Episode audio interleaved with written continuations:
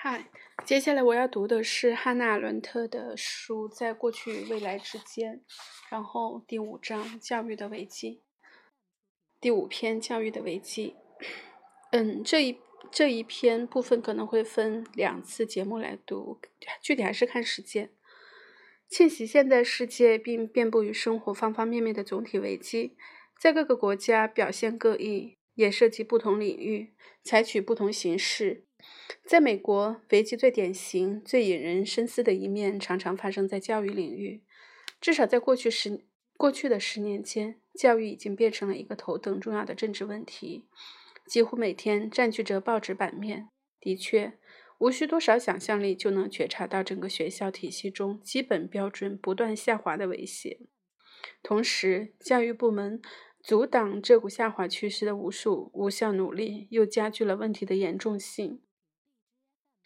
当然，如果谁把教育危机拿来和二十世纪其他国家遭遇的政治经历相比，与第一次世界大战后的革命动荡相比，与集中营和灭绝营相比，甚至与自第二次世界大战结束后弥漫于欧洲的深刻隐忧相比，大概就很难把教育危机真正当回事，给予它应有的重视。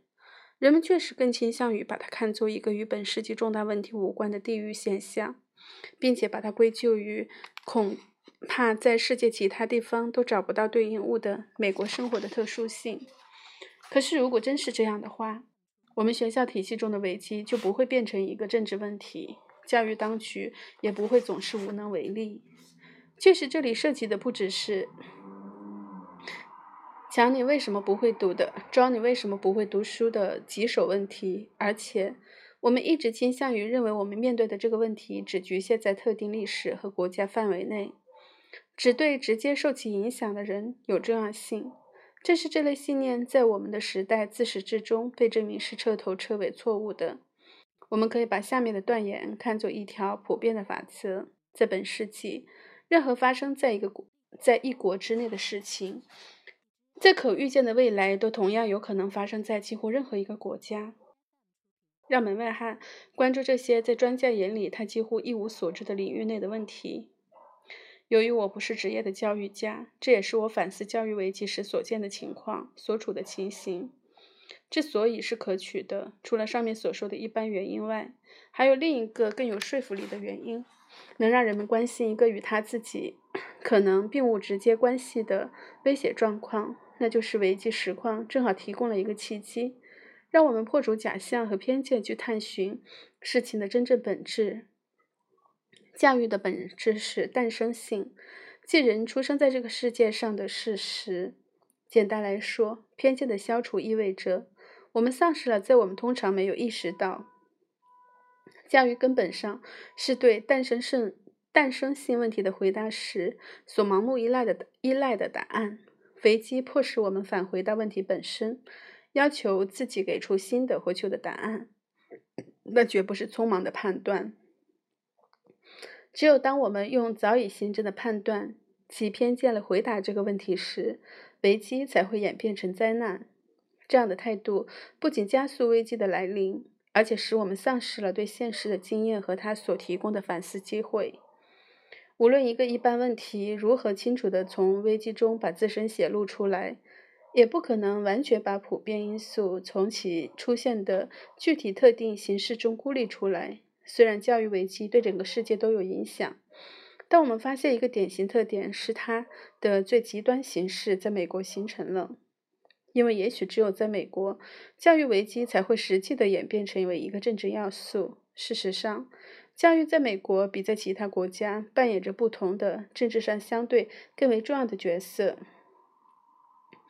对此的技术性，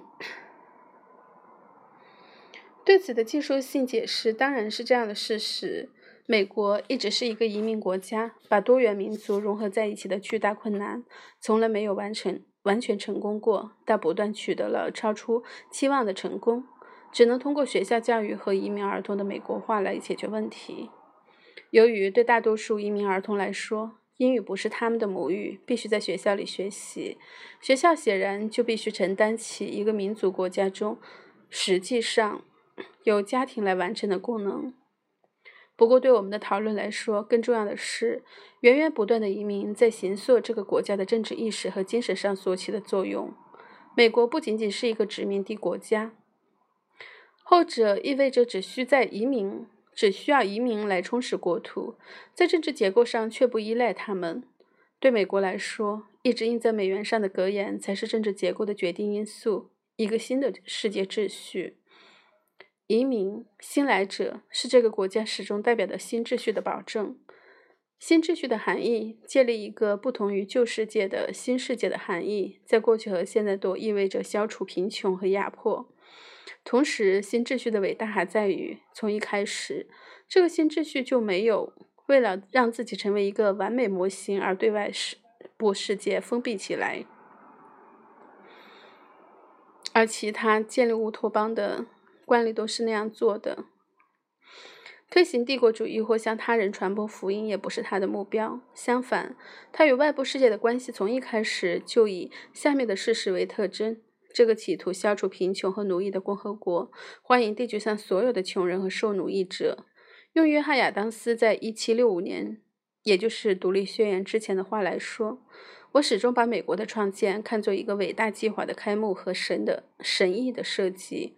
为的是照亮和解放全世界受奴役的人。这是美国开始它的历史和政治存在时所依据的基本内容或基本法律，几乎表现在美国日常生活方方面面的对新鲜事物的空前热情和伴随的对一种无限可完善性的信托、信任。托克维尔早就注意到，它是普通的未受教育者的信条，而且这个信条在美国的发展比在其他西方国家提早了近一百年，或者造成了美国人在任何情况下都愿意对刚出来的新来者、刚出生的新来者即孩子们给予更大关注，赋予更多重要性。跨过了童年的孩子们，即将作为年轻人进入成人世界、成人们的世界。希腊人把这样的年轻人简称为新来者。其实还有一个事实，对于教育的意义也是关键的，那就是对新事物的激情，虽然很大程度上在18世纪前就出现了，但是到18世纪才获得了概念上和政治上的发展。从这个源头中开始攀升出一种带有卢梭主义色彩的教育理念，实际上也受到卢梭的。直接影响，即教育变成一种政治工具，而政治活动本身也被看作一种教育形式。教育在从古到今的所有政治乌托邦中扮演的角色，都说明了和那些刚出生的天生崭新的人一起开始一个新世界是多么自然。这其实涉及到对政治的一种错误理解，认为政治不是与自己的同僚。同济一起加入到要承担说服责任和冒着失败风险的事业中，而是靠着成年人的绝对优势采取专制的干预，试图把新事物当成一个既成事实造出来，仿佛新东西已经在那里。由于这个原因，要创造新形式，就必须从孩子开始的信，从孩子开始的信念，在欧洲一直被当作暴政分子革命运动的专利。他们一掌权就把孩子从父母身边夺去，直截了当地进行灌输。教育在政治中不起作用，因为在政治中我们必须和已经受过教育的人打交道。任何妄想教育成年人的人，其实是想假装成他们的保护者，并阻止他们参与政治活动。既然没有人能教育成年人，教育这个词在政治中就带有一种邪恶的意味。是一种伪装的教育，其真正目的是不借助暴力手段的强制。一个真正想靠教育，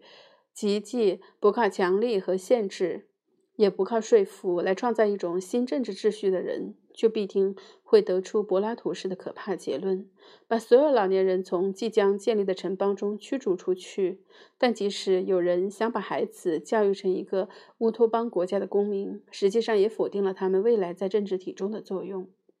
因为在新人的眼里，成人世界追求的任何新东西都比他们本人还老朽。每一代新人进入一个旧世界，正是人类景况的本质。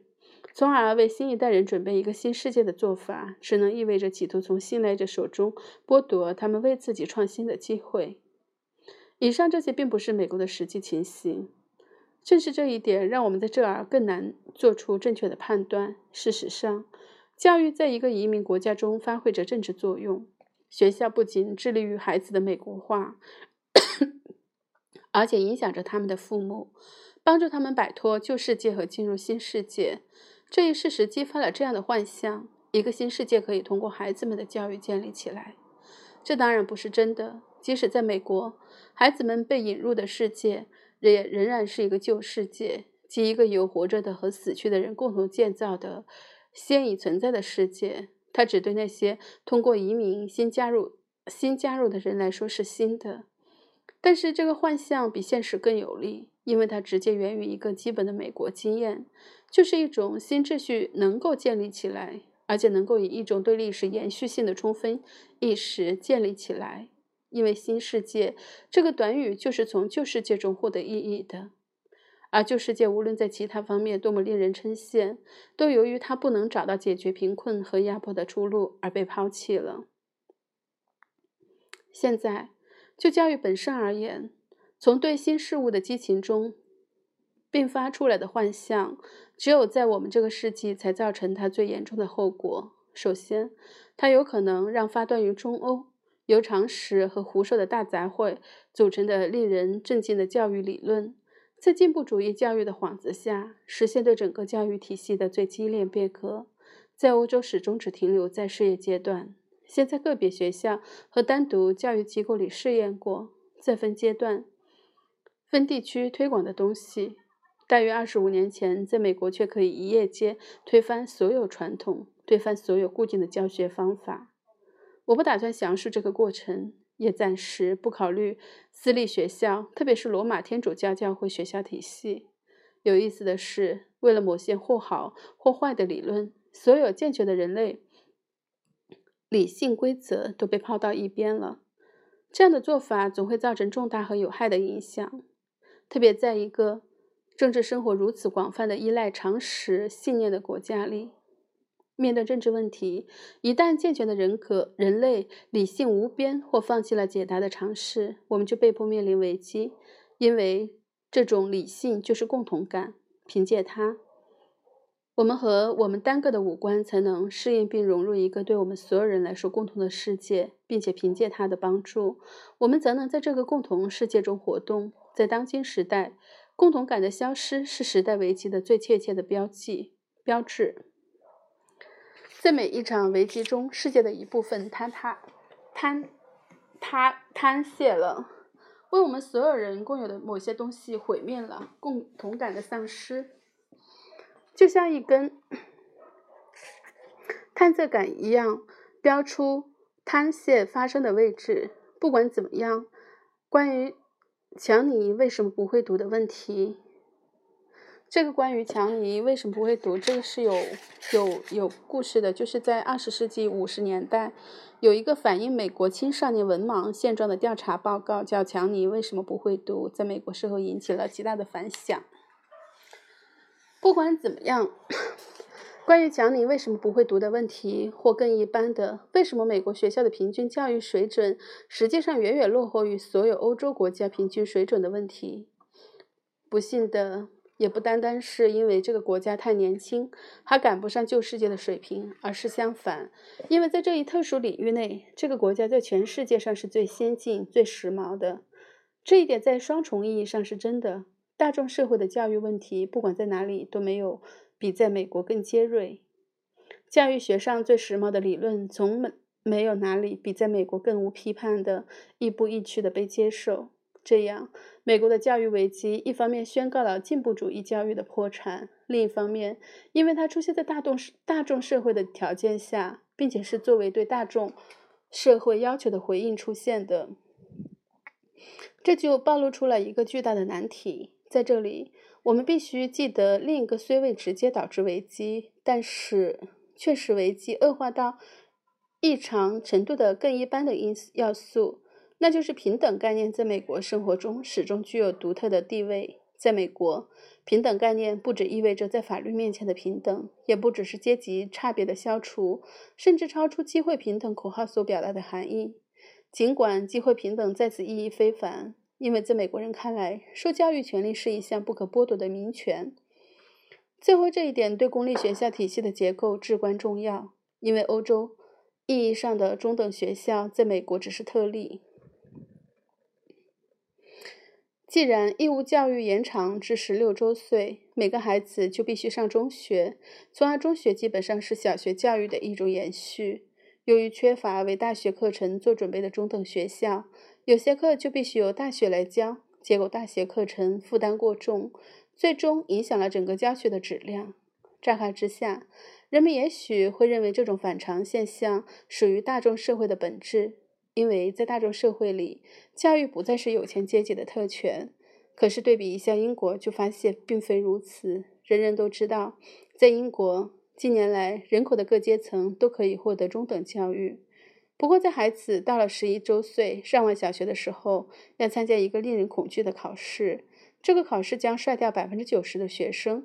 只留下约百分之十的适合更高层次教育的奖学金获得者。这个选择的残酷性，即使在英国也不是毫无意义的被一致接受，而在美国根本就不可能推行。英国的目标是精英统治，明摆着要 再建一个寡头制。不过这次不是财富或出身的精英统治，而是才能的精英统治。但这意味着，尽管英国人并不完全清楚这一点，即使一个社会主义政府的国家，还将延续一种早已被人类。抛在脑后的体制，既非君主制，亦非民主制，而是一种寡头制或者贵族制，或者持最大，或者持最有天分者最优秀的主张。虽然绝非深信不疑，在美国，这种几乎从身体上就能把孩子区分为有天分的和没天分的做法，被认为是不可容忍的。这与平等原则。与平等主义的民主原则相悖而言，精英统治不亚于任何其他寡头制。因此，使美国的教育危机如此严峻的，那是这个国家的政治氛围。它本身争取平等和尽可能的抹平一切差别：年轻的和年老之间的差别，有天分和没天分的差别，最终抹除孩子与和成人的差别，特别是学生和教师的差别。显而易见。这样一种平等化的实现，只能以牺牲教师的权威和牺牲学生当中少数有天才者为代价。同样显而易见的是，这一根源于国家政治态度的做法，对一部分人以及对教育本身来说都有巨大的优点。可是不管怎么样，这些一般要素还不能解释我们当前置身于教育中的危机。也不能为那些加速危机爆发的措施辩护。这些灾难性的措施可以系统的追溯到三个人们人们最熟悉不过的基本假定。第一个假定是存在着一个儿童的世界，一个儿童组成的社会，它本身是自主的，必须尽可能的把它留给儿童自己去管理，成年人只能在旁边帮助他们。靠着小孩做什么和不做什么的权威在于儿童群体自身。这个假定造成了一种成年人只能无助地站在儿童旁边，实际上拒他们于千里之外的状况。他只能告诉孩子们去做他自己喜欢做的事和防止最坏的情况发生。这样，从所有年龄段的人都一同生活在世界上这个事实出发的儿童和成人之间的真实正常的关系就被破坏了。所以说，只考虑儿童群体而不考虑孩子个体，是第一个假定的本质。至于群体中的孩子，他的情形当然要比从前更糟，因为一个群体的权威总是要比最严厉的个人的权威都来得强大和专横。哪怕是个孩子群体，从孩子个人的角度看，他反抗大人或特立独行的能力实际上为零。他发觉自己无法跟一个绝对比他强大的人势均力敌的抗衡，除非依靠跟他一样的其他孩子的联盟。要不然，他就仿佛是站在少数的位置上，与一个绝对的多数抗衡。假如没有外在强制手段的支持，成人都很少能忍受这种情形，孩子更是彻彻底底的对此无能。因而，从成人的权威中解放出来的儿童并没有获得自由，反倒屈服于最可怕、更专横的多数的权威。无论如何，结果都可以说是孩子被驱逐出成人的世界。他们要么被抛回自身，要么落入自己所属群体的暴政手中。后者在数量上的优势是他们无法反抗的，因为他们是孩子，他们不能理论一番，他们也不能逃离到其他世界，因为成人的世界对他们是关闭的。孩子们对此压力的反抗，要么屈从顺从主义，要么引发青少年犯罪，多数情况下则是这两者的混合。在当前教育中占有重要性的第二个基本的假定与教育有关。在教育心理学和实用主义线条的影响下，教育学也变成了一般的教学科学，从而完全不受实际所教内容的束缚。一位教师可以是一个无所不教的人，他在教学上的训练不是指他对特定主题的掌握。我们接下来会指出，这种态度其实与关于学的另一个基本的假定紧密的联系。另外，我们还会看到。这种态度还导致了近几十年来严重忽略对教师在其所科目上的培训，尤其是在公立中学里。由于教师不需要精通他所教的科目，以致教师仅仅比学生提前一个小时学会知识的情形也不鲜见。这不仅意味着学生要靠自己熟悉此资料，而且意味着教师权威的合法性来源，即无论如何。教师总比学生懂得多、做得多，已经不存在了。教师本可以不必对学生采取任何强制手段，因为他能够依赖他自己特有的权威。但现在这样的教师已经没有了。但教育学和师范院校在当前危机中起的到的有害作用，还跟另一个有关学的现代理论有关。它其实不过是文本文要谈的第三个基本假定的逻辑应用。这个假定已经被现代世界尊奉为几个世尊奉了几个世纪，直到实用主义中才获得它的系统的概念表达。这个基本假定就是：你只能认识和理解你亲身做过的东西。其在教育学中的应用及原始又显而易见，尽可能的以做来代替学。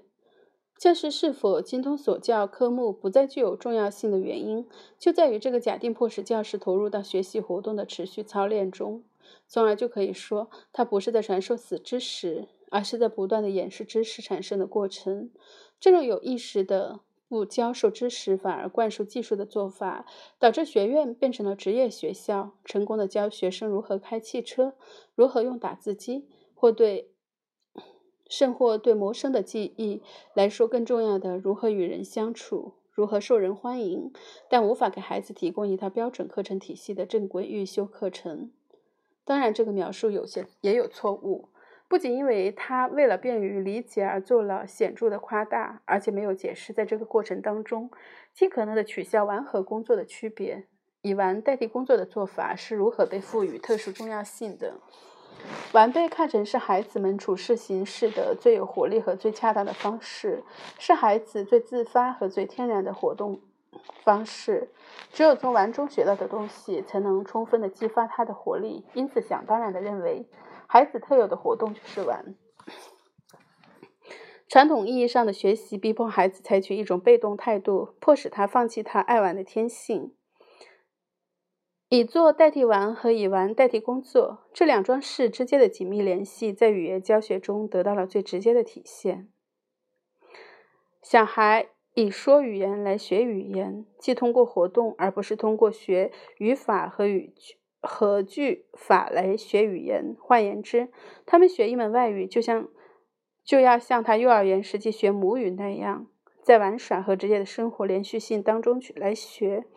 除了是否可行的问题外，在有限的程度上是可能的，即只要让孩子整天待在说外语的环境中。这种讲法显然是有意识的，让大孩子尽量停留在幼儿园阶段、幼儿阶段。结果，为了保护孩童世界的自给自自足价值，我们反而放弃了为孩子进入成人世界做准备。逐渐培养他们的工作，而不是玩的习惯的逐渐培养他们工作而不是玩的习惯的责任。正如我们在第一个基本假定中注意到的，无论是做和知之间的关系如何，或实用主义原则的有效性如何，用在教育上及用在孩童学习的孩童学习的方式上，他们都倾向于创造一个绝对的儿童世界。结果，在尊重儿童独立性的借口下，儿童被排斥在成人的世界之外，人为的被封闭在自己的世界内。如果我们可以。称之为将之称为一个世界的话，这种对儿童的阻挡是人为的，因为它打破了成人和儿童之间的自然联系，包括教和学之间的联系，并且它同时掩盖了一个事实：儿童是一个发展着的人，童年期只是为步入成年期做准备的一个临时阶段。以当前美国教育危机的出路在于，人们认识到这些基本假定的破坏性。并尽力地尝试改革整个教育体系，对之做一个彻底变革。在这样做时，实际上要做的不是别的，而仅仅是恢复，让教学再次被树为权威。学校时间内不允许玩，再次开始严肃工作。学习的重点从课外技能转向课程指定知识。最后，甚至还需要谈到改革当前的师范教育，以便让教师在对学生彻底放手之前，自己先学点东西。以上提议的改革还处在讨论阶段，并且纯粹是美国人的事，不需要我们在这里操心。我们也没有能力讨论更技术性的、从长远来看，也许更重要的问题，即如何改革全国的小学和中学课程，来培养孩子们适应。当代世界的全新要求的问题，对我们的论证来说重要的两个方面的问题：其一，教育危机实际上暴露了我们现代世界及其危机的哪些方面？也就是说，几十年来人们所做、所说和尝试南辕北辙的真正原因是什么？其二，关于教育的本质，从这个危机中我们能学到什么？不是说一个人总要从他不应该犯的错误中学到点什么。而是说，通过反思教育在各个文明中扮演的角色，反思孩子的存在需要每个人类社会应尽的责任，看看我们能学到什么。我们从第二个问题开始，然后剩下的下一次再读。其实我自己有一点迷糊，好吧，先到这里。